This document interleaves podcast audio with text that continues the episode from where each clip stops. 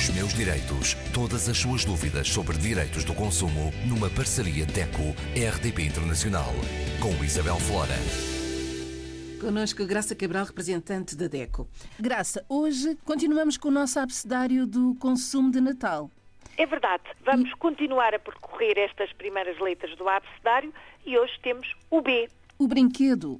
Brinquedo. Ora bem, quem é que imagina o Natal sem ter brinquedos para oferecer às crianças? Seja no sapatinho, como era a tradição quando eu era miúda, uh, enfim, não era tão aplicável aquele conceito do Pai Natal que hoje existe.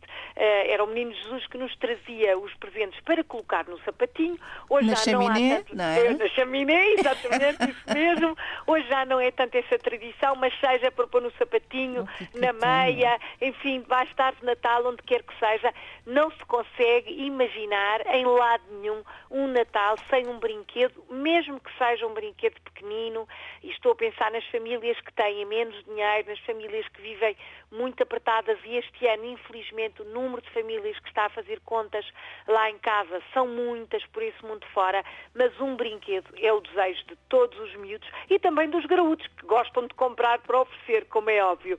Portanto, este B de brinquedos, para além da alegria de oferecer um brinquedo, pretende dar dicas práticas e seguras de escolher bem um brinquedo. E quais em são primeiro... as preocupações que devemos ter para escolher bem, bem um brinquedo? Primeiro, a que criança se destina aquele brinquedo. Nós temos, enfim, um filho, dois filhos, netos, sobrinhos, primos, o que seja, temos que saber uh, qual é a idade daquela criança e qual é até o gosto daquela criança, porque é fundamental que se adeque à idade por uma questão de segurança e de pedagogia também e à personalidade do miúdo que vai brincar com o brinquedo. Este é o primeiro passo.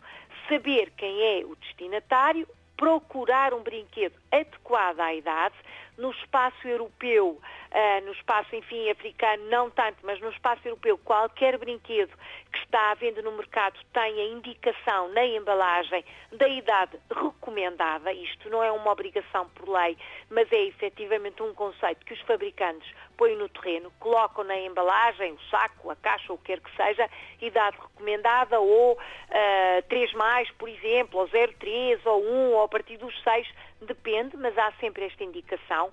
Comece por aí e depois procure um brinquedo que seja efetivamente seguro. Qual é a melhor forma? Ver o brinquedo.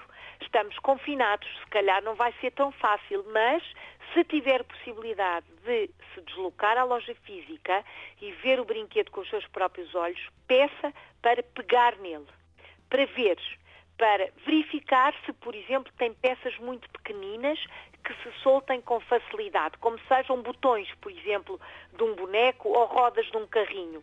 Se esse brinquedo for para uma criança com menos de 3 anos, não compre, porque essas peças podem ser muito, muito perigosas e todos os anos há registro de milhares de acidentes mortais com crianças provocados por brinquedos. Portanto, esse tiro da lista.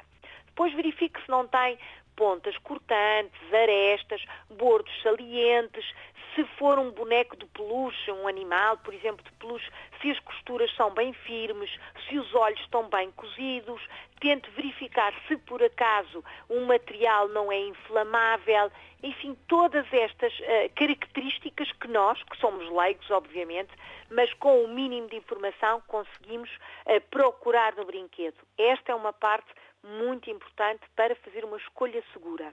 Outro conselho, se está a comprar no seu país, procure um brinquedo que tenha as instruções e as informações escritas na sua língua. Por exemplo, se for em Portugal, escrita em português, for num país africano, língua oficial portuguesa, em português ou na língua oficial de lá, se houver outra língua.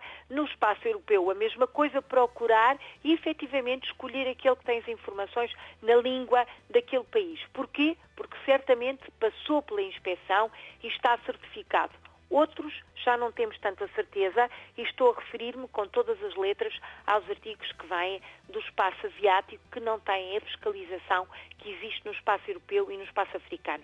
Tenha cuidado, compre com segurança para não estragar o Natal. E para a semana, Graça, do que é que vamos falar? Para a semana vamos falar do C, a outra letra, e vamos falar de comprar a crédito. Os meus direitos. Todas as suas dúvidas sobre direitos do consumo numa parceria DECO-RDP Internacional.